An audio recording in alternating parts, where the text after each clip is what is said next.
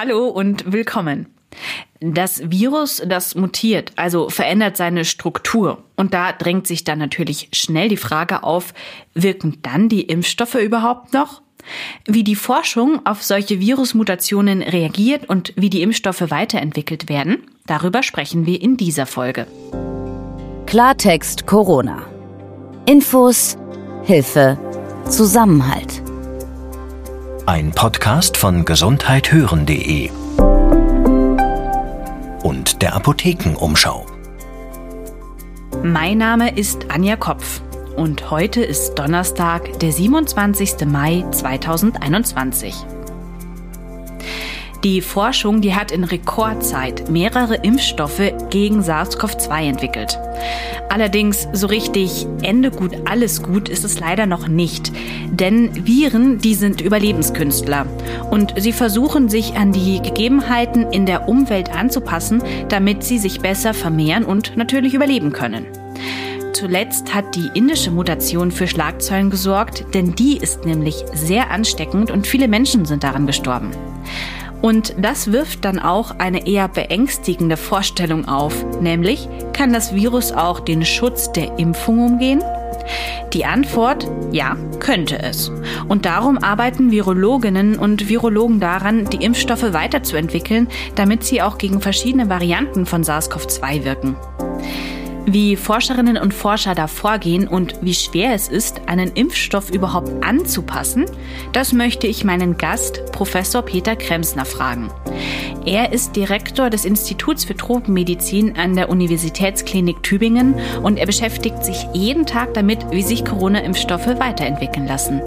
Denn er leitet die Studie für den Corona-Impfstoff des Tübinger Biotech-Unternehmens CureVac, also dem Unternehmen, wo eines der mRNA-Impfstoffe entwickelt werden, die kurz vor einer Zulassung stehen. Herzlich willkommen, Herr Professor Kremser, bei uns hier im Podcast.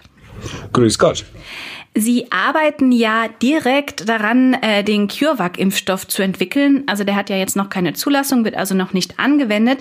Und gleichzeitig tauchen ja immer wieder neue Coronavirus-Mutanten auf. Was heißt denn das jetzt so konkret für Ihre Arbeit? Ja, wir machen unverdrossen weiter. Die Phase 3 Prüfung, also diese Zulassungsstudie läuft. 40.000 Probanden sind da drin. Die Hälfte haben Placebo gekriegt, die andere Hälfte hat das Verum gekriegt. Und wir testen jetzt als primären Endpunkt für die Wirksamkeit, äh, wie der Impfstoff gegen Covid-19 wirkt. Und das umfasst alle Varianten auch gleichzeitig. Sie haben ja angefangen, äh, diesen Impfstoff zu entwickeln, als es ja von diesen Mutanten ja noch überhaupt keine in Sicht waren. Ähm, wie überprüfen Sie denn jetzt direkt, ob das Virus gegen die Mutanten wirkt? Also prüfen Sie das an den Menschen? Können Sie das irgendwie in einem Reagenzglas testen? Nehmen Sie uns für mich mit ins Labor. Ja, wir haben die Studie begonnen, wo es sich schon abzeichnete, dass es Varianten gibt. Also die gibt es seit wir das Virus kennen und das ist bei jedem Virus oder bei jedem mikrobiellen Erreger sehr, sehr ähnlich, dass es ununterbrochen Mutationen und damit auch Varianten gibt und die gab es schon von Anfang an. Letztlich, was wir jetzt machen ist, das war ohnehin von vornherein im Wesentlichen auch schon so angedacht, dass wir alle Covid-19-Fälle aufarbeiten. Das ist nichts, was wir geändert haben, aber dann eben auch nochmal alle SARS-Coronavirus-2-Infektionen sequenzieren, um zu sehen, inwieweit eben in der Placebo-Gruppe dann hoffentlich wesentlich mehr äh, Varianten und von welchen Varianten was da ist und in der Verum-Gruppe dann ja hoffentlich überhaupt sehr wenige Fälle und dann ist die Frage, ob es dann eine Häufung gibt von bestimmten Varianten eben auch bei den Geimpften. Mhm. Also Sie testen jetzt an den äh, Testpersonen, die dann eben erkranken, sind die jetzt erkrankt mit so einer Virusmutation oder eben ohne? Ja, genau. Mhm. Ja, so kann man das sagen. Wir schauen uns jede einzelne Covid-19-Erkrankung an und testen da auch die Viren und schauen uns genau an, welche Varianten das sind. Und nachdem die Studie weltweit, also im Wesentlichen Mittel- und Südamerika und Europa stattfindet, werden wir da auch eine ja, bunte Schar von Varianten haben und da sind wir auch schon selber gespannt, wie das aussieht. Ja, Sie entwickeln ja den Impfstoff ähm, der Firma CureVac.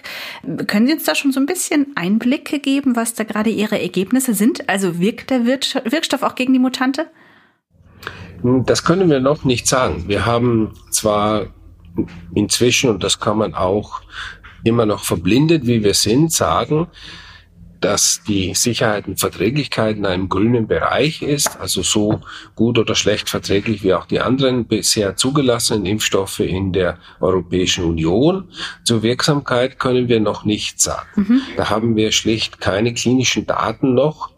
Es gibt nur Voruntersuchungen aus dem Labor aus Tierversuchen, aber ja, da schaut es sehr gut aus, aber da schaut meistens alles sehr gut aus. Mhm. Wann rechnen Sie, dass Sie da Daten bekommen? Das äh, wird jetzt wirklich demnächst der Fall sein. Also wir hoffen, dass wir in den nächsten ein, zwei Wochen die Auswertungen auch zur Wirksamkeit hinkriegen. Mhm. Und ähm, gehen wir jetzt mal einen Schritt weiter. Sie stellen fest, ähm, dass der Impfstoff total gut wirkt, ähm, aber gleichzeitig halt gegen die ein oder andere Virusmutante, die sich jetzt stark ausbreitet, eben die Wirksamkeit herabsetzt. Äh, was würde man denn dann tun müssen? Also wissen Sie dann genau, ah, auf die und die Weise muss ich diesen mRNA-Impfstoff anpassen oder müssen Sie dann eigentlich nochmal komplett neu anfangen zu forschen und zu entwickeln? Also erstmal hoffen wir, dass er gegen alle Varianten, die bisher zirkulieren, wirksam sein wird. Sollte das nicht der Fall sein und dann ein, zwei Ausreißer darunter sein und gegen eine Variante oder zwei eben nicht wirken, dann kann man natürlich nachbessern und den Impfstoff dann so anpassen, dass man auch eben in die Impfung diese Variantensequenzen mit einbringt und dann sollte es funktionieren. Und das kann auch sehr schnell angepasst gehen und auch sehr schnell dann funktionieren. Wie machen Sie das dann genau? Also wie wissen Sie, was Sie dann anpassen müssen? Ja, wir werden alle, die jetzt in dieser Phase 3 Studie die Infektion mit dem SARS-CoV-2-Infektion haben, sequenzieren. Dann wissen wir, wie die Varianten sich verhalten, äh, wo die auftreten und ob die auch in der Währunggruppe, also auch bei den Geimpften vorkommen. Wenn es da eine Häufung gäbe von einer Variante, dann weiß man, hm, das wirkt dann nicht so gut gegen diese Variante und dann würde man die herauspicken und den Impfstoff anpassen und das zusätzlich hineinbringen. Also die Stelle, wo das Virus dann ansetzt, wo der Impfstoff eben kein, kein Abwehrmechanismus in den Körper eingebaut hat. Ja, genau. Und ähm, wenn man dann festgestellt hat, man muss so einen Impfstoff nochmal anpassen, also aktualisieren, äh, wie lange dauert sowas denn? Das kann sehr schnell gehen. Letztlich bei jeder Art von Plattform. Aber bei der mRNA-Plattform, dafür ist das ja gut, geht das dann nochmal ein bisschen schneller und das sollte dann auch was die Zulassung oder diese Neuzulassung angeht, dann auch relativ schnell und unproblematisch funktionieren, nehme ich an. Aber die Zulasser werden uns das schon sagen. Also eben, ich entnehme Ihrer Antwort, Sie müssten einerseits nochmal äh, ein bisschen neu entwickeln, neu forschen und schauen, wo kann man diesen Impfstoff eben optimieren. Und dann muss das Ganze ja auch nochmal neu zugelassen werden. Also das ist ja dann wirklich nochmal ein richtiger Rattenschwanz, der da folgt. Das kann aber sehr schnell gehen und abhängig davon, was die Zulassungsbehörden Behörde anfordert, muss man vielleicht nicht einmal eine klinische Studie machen. Und wenn man eine machen muss, dann auch nur mal eine kleine, mhm. aber keine Phase 3 und Zulassungsstudie mehr mit Sinne von Wirksamkeitsprüfungen. Das geht sowieso nicht mehr, dass man jetzt placebo-kontrollierte Studien noch durchführt. Wir sind jetzt wahrscheinlich die Letzten, die sowas machen können. Äh, es gibt ja auf der ganzen Welt fast inzwischen Impfstoffe, die überall zugelassen sind und dann ja, muss man das gegen zugelassene Impfstoffe irgendwie vergleichend testen. Sie forschen ja, entwickeln ja einen mRNA-Impfstoff. Ähm, reagiert der denn anders auf die Mutanten als ein Vektorimpfstoff? Das kann man so noch nicht sagen. Da gibt es zu wenig ja, zu wenig Daten, dass man sagen könnte, da gibt es Klassenunterschiede. Im Wesentlichen wird es, wenn die Abweichung zu groß ist von einer Virusvariante, dann zu Schwächen beim Impfstoff kommen. Das ist aber nicht unbedingt jetzt nur Virusvektor-spezifisch oder mRNA-spezifisch oder DNA- oder Proteinspezifisch. Das wird dann bei allen so sehr vergleichbar sein. Die Sequenz ist ja überall die gleiche, die jetzt in allen Impfstoffen praktisch oder in fast allen Impfstoffen drin ist. Dieses Stachelantigen von dem, oder die Sequenz eben von diesem Stachelantigen von dem SARS-Coronavirus 2. Und ob das jetzt ein Proteinimpfstoff, ein Vektorimpfstoff oder ein mRNA-Impfstoff ist, ist egal. Das Ziel Antigen ist das gleiche. Jetzt werden sich ja auch viele Menschen, die schon geimpft sind, eben Gedanken machen. Also was passiert, wenn eine Mutante auftaucht, ich zwar geimpft bin, aber dass die Wirksamkeit runtersetzt. Sollte man sich dann eben noch mal mit dem wirksameren Impfstoff impfen lassen oder reicht der Schutz erstmal aus?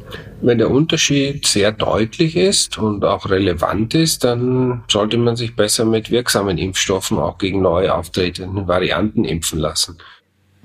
Ähm, wir beobachten ja auch jetzt schon, dass es ja so einen speziellen Impfboost gibt, wenn man sich erst mit einem Vektorimpfstoff geimpft hat und dann kommt da nochmal ein mRNA-Impfstoff drauf. Also was halten Sie denn von der Beobachtung? Macht das irgendwie Sinn? Ist das logisch und vielleicht sogar empfehlenswert für die Zukunft? Ja, das ist empfehlenswert. Natürlich ist das nicht zugelassen. Insofern ist es auch noch ein bisschen ja, künstlerisch, das so zu machen. Aber in der Reisemedizin machen wir das seit langem so, dass wir Impfstoffe auch miteinander kombinieren, auch wenn sie nicht so zugelassen sind, äh, wie wir es dann machen. Und das wird auch kommen und das wird jetzt auch studiert und es wird auch schon gemacht, dass man eben zuerst mit einem Impfstoff X und dann mit einem zweiten Impfstoff Y darauf impft. Und in der Regel hat diese sogenannte heterologe Immunisierung eine bessere Immunogenität und möglicherweise auch eine bessere Wirksamkeit sogar als nur mit einem Impfstoff zweimal zu impfen. Man sieht es ja eigentlich an dem AstraZeneca-Impfstoff. Da ist wird zweimal dieses Affen-Adenovirus äh, Vektor Rückgrat verwendet, während der Sputnik-Impfstoff zwei verschiedene Adenoviren verwendet für die erste und dann für die zweite Impfung. Und der hat bessere äh, Wirksamkeitsdaten als jetzt der AstraZeneca-Impfstoff. Und die sind sehr vergleichbar jetzt. Wenn wir jetzt nochmal einen Blick in die Zukunft werfen, das Coronavirus, das wird uns noch lange, lange Zeit begleiten. Wird das auch so mit den Impfungen sein? Also werden wir uns immer wieder nachimpfen lassen müssen, also so wie in etwa bei der Grippeimpfung? Das kann durchaus so sein. Aber noch können wir das nicht wirklich sagen. Es wird auch sehr schwer sein, das abzuschätzen, aber das kann schon so kommen, dass man sich vielleicht jedes Jahr oder alle drei Jahre oder alle fünf Jahre auffrischen lassen muss. Und wie Sie sagen, wird uns das SARS-Coronavirus 2 ja, erhalten bleiben und sich sehr wahrscheinlich einreihen auch in die anderen respiratorischen Viren, die dann wenigstens in Europa äh, um, um den März herum richtig auftreten. Woanders werden sie sich wahrscheinlich ähnlich wie die Grippeviren festsetzen. In den Tropen haben wir unterbrochen Grippe in höherem Maße zum Teil als in Europa im März und so kann es auch und wird es wahrscheinlich auch mit SARS-Coronavirus 2 kommen. Das heißt also, man kann davon ausgehen, dass die Entwicklung von Impfstoffen gegen Covid-19 Sie und andere Virologinnen und Mediziner noch etwas länger beschäftigen wird. Das sieht ganz so aus. Ich bin selbst aber kein Virologe, sondern im strengen Sinne Infektiologe und Tropenmediziner, aber dennoch gehören die Viren auch zu unserem Ressort. Dann, ähm, Herr Professor Kremsner, danke ich vielmals ähm, für die Einblicke in die Impfstoffentwicklung und wünsche Ihnen noch einen schönen Tag. Ich bedanke mich bei Ihnen. Zusammenfassend lässt sich also sagen, die Impfstoffe, die sind auch wahrscheinlich gegen die neuesten Mutationen wirksam und sollte es so sein, dass eine Mutante die Wirksamkeit eines Impfstoffs deutlich, deutlich heruntersetzt, dann ist es gerade bei mRNA-Impfstoffen möglich, diese relativ schnell zu aktualisieren.